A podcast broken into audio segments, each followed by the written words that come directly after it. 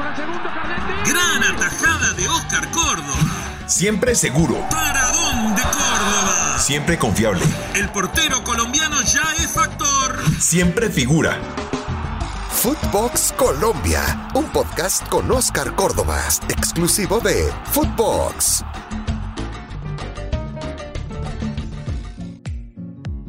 Hola, hola, hola, hola. Yo por aquí de nuevo incursionando en mi podcast. Quiero recordarte que vamos lunes, miércoles y viernes para hablar del fútbol colombiano, de nuestros jugadores a nivel local e internacional, porque pueden ser convocados a la selección y también porque nos dan alegría, porque no, a veces esos jugadores que andan por buen momento, pero no son convocados por nuestro seleccionador nacional. Hoy ha sido muy complicado elegir cada uno de los temas, pero créanme, vamos a hacerlo de la mejor manera. Vamos a hablar de Santiago Arias, de Sebastián Villa. Vamos a hablar de James Rodríguez y su relación con Rafa Benítez. Vamos a hablar del América de Cali, que parece que pierde dos de sus jugadores desequilibrantes y que tanto necesita el profesor. También vamos a hablar de Juan Zapata. Así que te invito a que me acompañes en este podcast del día de hoy. Bueno, me preparo para mi primer tema y ese primer tema es Boca Juniors. ¿Cómo les parece que los últimos días han sido bastante ajetreados para el club de mis amores? Y en este caso porque cada uno de los colombianos que siempre han dado lo mejor para el equipo, por estos días no han sido los mejores. En el primer caso vamos a hablar de Cardona, que temas de disciplina o más bien de falta de compromiso con la institución ha llevado a pensar en no renovación de su ficha para el próximo semestre. Luego, Fabra en su baja condición física habrá que esperarlo a que se reacondicione para enfrentar parte del torneo que se avecina. Y por último, Sebastián Villa. Sebastián Villa, ese jugador que se destacaba por ser rápido, veloz, certero, lamentablemente sus problemas personales en el tema de justicia lo alejó de la selección Colombia. Y en este momento, en la última práctica, le dijo a los muchachos, muchachos, gracias, me voy, recogió sus cosas y se fue le dijo a la comisión directiva que no contaran más con él porque se va para el fútbol de Bélgica. Al Brujas, exactamente. Vamos a ver, dentro de esa madurez futbolística que nadie desconoce de su capacidad, va a ser posible su adaptación al fútbol europeo.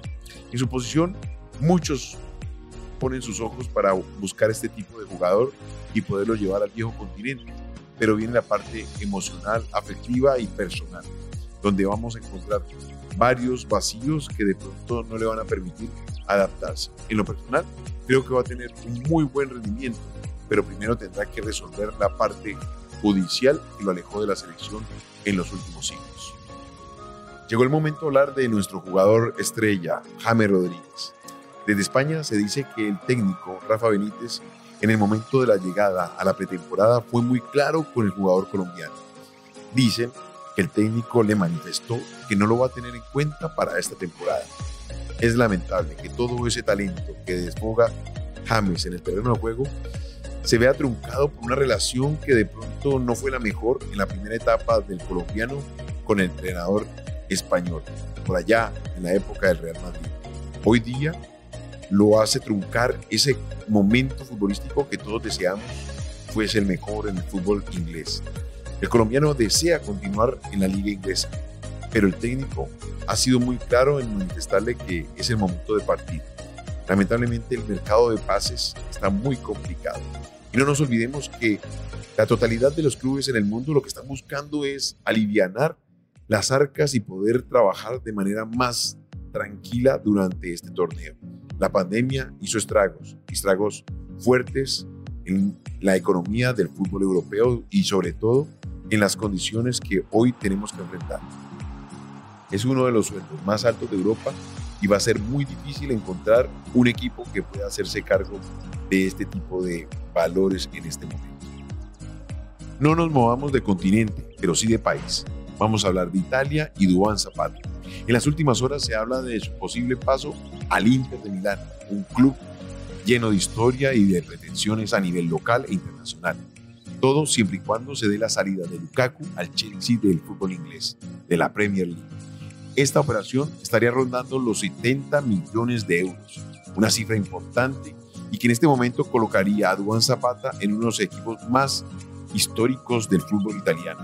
Me parece que las características de Zapata encajan perfectamente en lo que el Inter de Milán pretende dentro del torneo doméstico y a nivel internacional en la Champions League. No nos olvidemos que Zapata es ese jugador potente, de buena técnica y que va a permitir al Inter encontrar permanentemente el arco del frente con toda la potencia del colombiano a su disposición. Ahora hablemos de Santiago Arias. Lamentablemente la temporada anterior para Santiago no fue la mejor, y no por su rendimiento, sino por, no nos olvidemos, la lesión sufrida en la selección Colombia. Hoy es retornado al Atlético de Madrid y en la pretemporada ha tenido minutos por parte de Simeone. Parece ser que el técnico argentino le va a dar esos minutos que tanto necesita el colombiano para recuperar la confianza, una confianza que necesita para pelear el puesto tanto con Medina y Muñoz.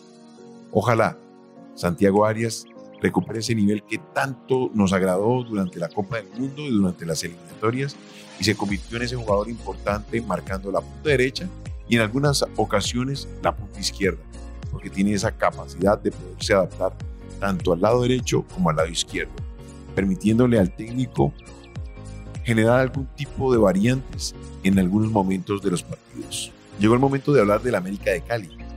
En los últimos días tiene muy buena salud. Parece que el camino se le endereza al profesor Juan Carlos Osorio porque encontró un equipo que de alguna manera demuestra las características de ese América que todos deseamos, yendo al frente, buscando el gol. Y en Santiago Moreno tenía una pieza importante para generar ese tipo de juego. Lamentablemente, el jugador habilidoso de 21 años se nos va.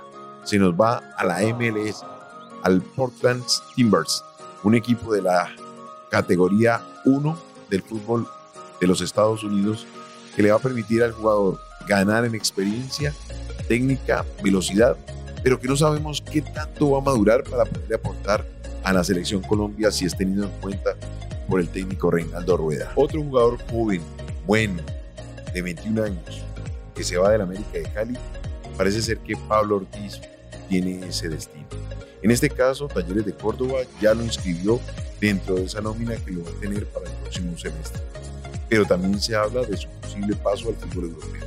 Por lo que está diseñado el América de Cali y el torneo colombiano, es muy fácil que nuestros jugadores migren sin ningún tipo de contratiempo, porque en este momento nuestros equipos a nivel local necesitan hacer caja, recuperar dinero para poder reinvertir en las nóminas que van a utilizar durante este semestre.